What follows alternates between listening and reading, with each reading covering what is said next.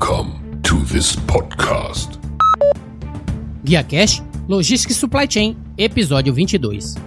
No episódio anterior, falei sobre logística internacional, considerando natureza e característica dos produtos, a unidade de carga, o modo de transporte, o processo de transporte na logística internacional.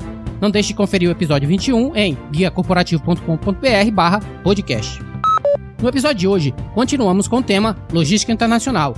Você vai aprender sobre legislação e padrões, logística internacional no contrato de venda, formas de pagamento na logística internacional, formas de pagamento em compras internacionais, métodos de pagamento na logística internacional. Esse episódio foi feito em parceria com o Guia Marítimo, a ferramenta do comércio exterior, fazendo a diferença por 30 anos. Referência para a logística no comércio exterior, publica informações sobre multimodalidade, portos, cabotagem e tendências 4.0. Um completo guia de serviços e empresas podem ser consultadas no portal gratuitamente. Mantenha-se informado através do site www.guiamaritimo.com.br. Legislação e padrões.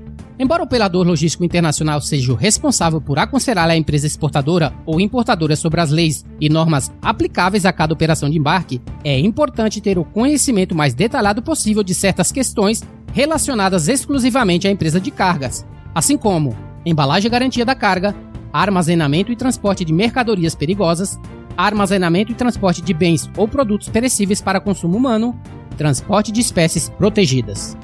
Logística internacional no contrato de venda.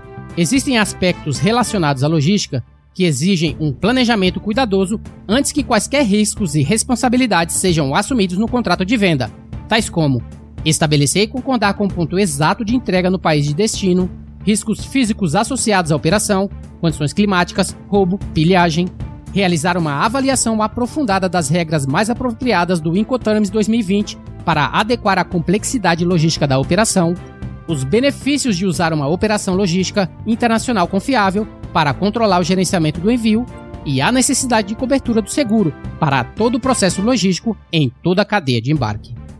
Formas de pagamento na logística internacional. As condições para o pagamento cobrem principalmente o preço do não pagamento. Os riscos comerciais ou de exportação podem ser cobertos pelo seguinte: garantindo o pagamento através de um corretor, insurance broker ou dividindo os riscos de não entrega entre o comprador e o vendedor, especificando as tarefas de cada um. Formas de pagamento em compras internacionais.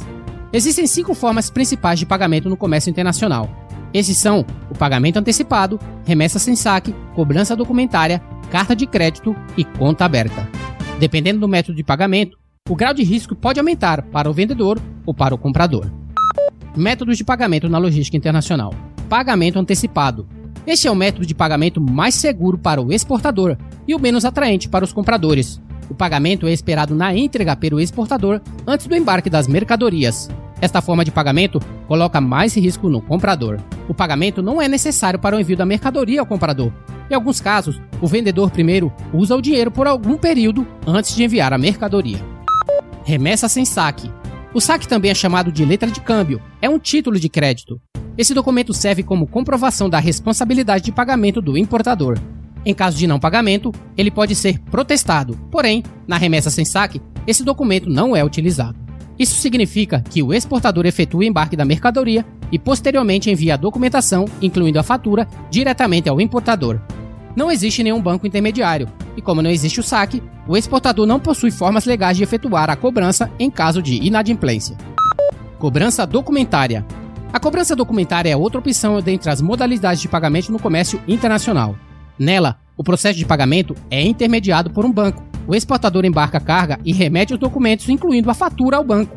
Esse, após a conferência da documentação, envia os papéis ao seu representante bancário no país do importador. Carta de crédito.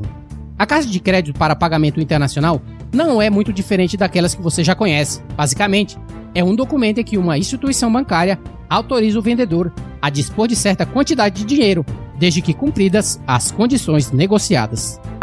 Conta aberta, onde o pagamento das mercadorias é feito após as entregas das mercadorias sem qualquer segurança. O vendedor dá crédito ao comprador por um determinado período após a entrega das mercadorias.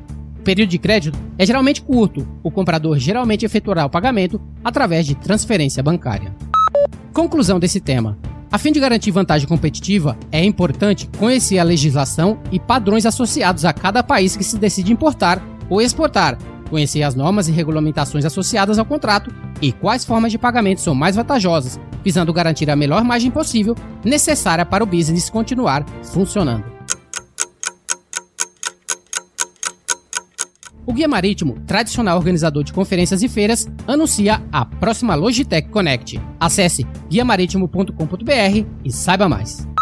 Muito bem, isso é tudo para o GuiaCast de hoje. Amanhã tem mais, onde continuaremos com o tema Logística Internacional. Falaremos sobre os novos Incoterms 2020 e principais alterações.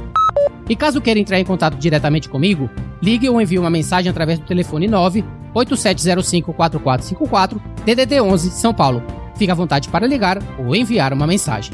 E caso necessite de mais detalhes, basta ir até o site guiacorporativo.com.br podcast, que vou deixar disponível grátis para download a transcrição desse episódio, com mais e mais sugestões para que te ajude a se tornar um profissional expert em logística e supply chain.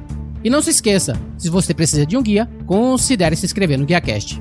Até a próxima, seja o seu melhor, invista no sucesso de outros e faça sua viagem contar. Fui!